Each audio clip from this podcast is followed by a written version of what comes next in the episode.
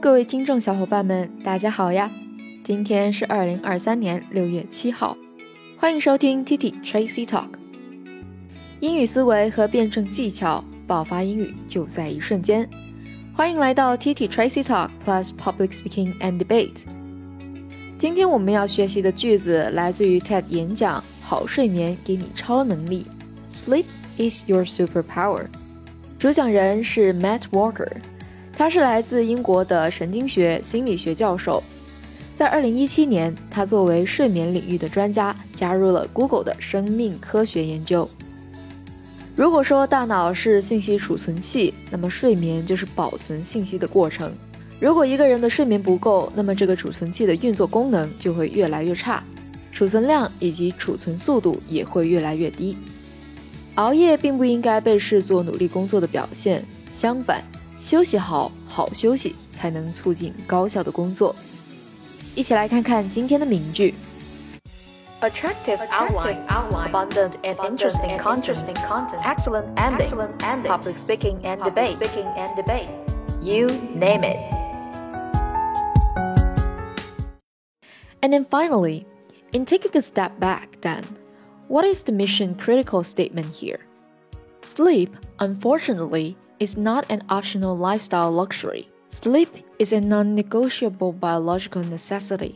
It is your life support system, and it is Mother Nature's best effort yet at immortality.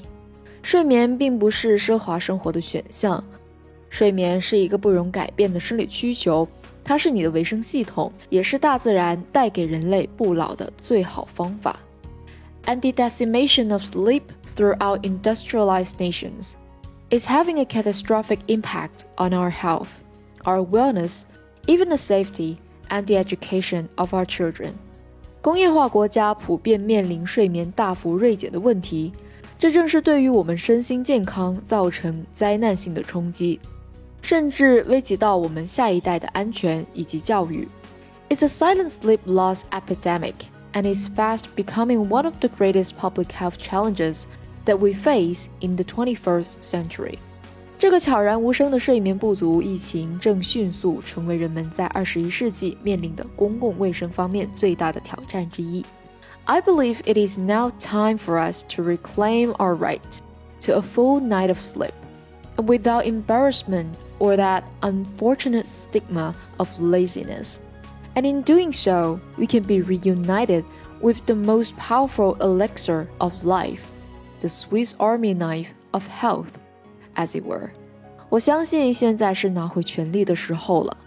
对于每晚享有充足的睡眠，并不需要感到不好意思，也不要担心招来被视为懒惰的羞耻。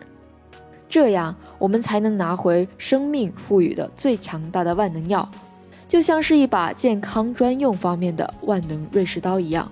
剧中有几个重点单词需要我们着重学习，一起来看一下。The first one, immortality. Immortality 作为名词表示不朽或者是不朽的声明。It means the quality or state of being immortal. 因此，由这个词所联想的单词也会有 immortal 长生的，eternal 或者是 everlasting 都表示永恒的的意思。那相比较而言，它的反义词就是 mortality，表示死亡率。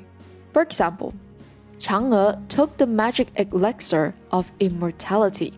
嫦娥将这颗神奇的长生不老药吃了下去。Secondly, decimation 作为名词表示大量的毁灭。It means destroying or killing a large part of a population. Literally every tenth person as chosen by lots. 那联想的单词也有 destruction 表示破坏、毁坏，或者是 devastation。 举个例子，The islands have seen the disappearance of the Hawaii kingdom, the decimation of its people and language。这个岛见证了夏威夷王国的消失，人们的大批被杀害以及语言的消失。那在这句话中，我们用到了一个物品作为这句话的主语，something have seen something。同样，这样的表达方式非常适合我们在写作当中进行运用。Number three, stigma。stigma 作为名词表示污名、羞耻。 It means a symbol of disgrace or infamy。习惯用语就有 social stigma，表示社会耻辱、社会的污点。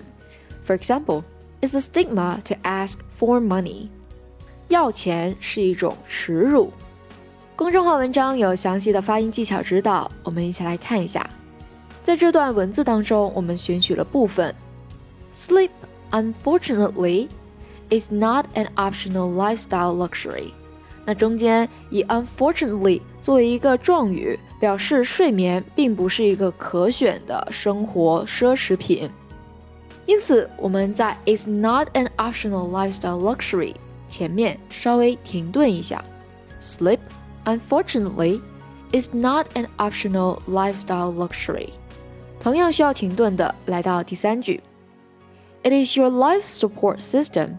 It is Mother's Nature's best effort yet at immortality。前面 and it is mother's nature，同样也要稍微停顿一下。同样，我们在句子当中也看到很多失去爆破的发音，比如说 best 和后面的 effort，best effort，best effort，yet at immortality，yet at immortality，yet at immortality。看到第二段，一些重点发音的单词。decimation, catastrophic, and the decimation of sleep throughout industrialized nations is having a catastrophic impact on our health, our wellness, even the safety and the education of our children. 两个单词注意要重读。最后再来看一下一些连读：loss epidemic，s 以及下一个单词的 a 元音可以连在一起，loss epidemic。loss epidemic. It's a silent sleep loss epidemic. 接下来进行慢速朗读，一起开口试试吧。Sleep, unfortunately, is not an optional lifestyle luxury.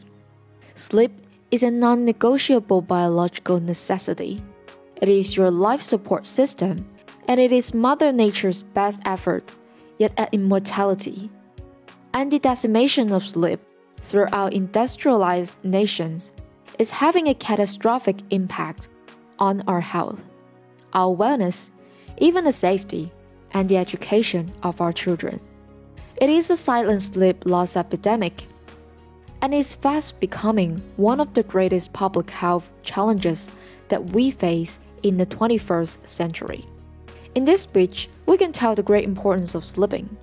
Sleep is not enough. We have to sleep well and have enough amount of sleeping time.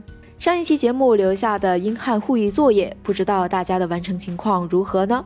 来看一下第一句话，当地居民会有强烈的感受。这句话当中，我们需要翻译的重点就是强烈的。The local residents have powerfully strong feelings. Powerfully strong feelings. Number two， 它还取决于语境和语调，不仅仅是你使用的词语。在这句话中，我们需要翻译的是语境。使用的单词是 context。It also depends on context and tone, not just the words you use. 节目末尾，小溪想要提醒你，公众号文章后面有对应的相关练习，大家可以留言打卡并分享你的学习成果。每一期练习的答案都会在下一期推文当中发布。好了，本期节目就到这里结束了。微信搜索 Tracy 崔小溪，点击菜单播客专栏。就能获取文字版笔记。Stay tuned。还没有听过瘾吗？想要继续收听精彩的内容吗？记得 subscribe 订阅我们的频道，时刻留意更新哦。This podcast is from TT Tracy Talk.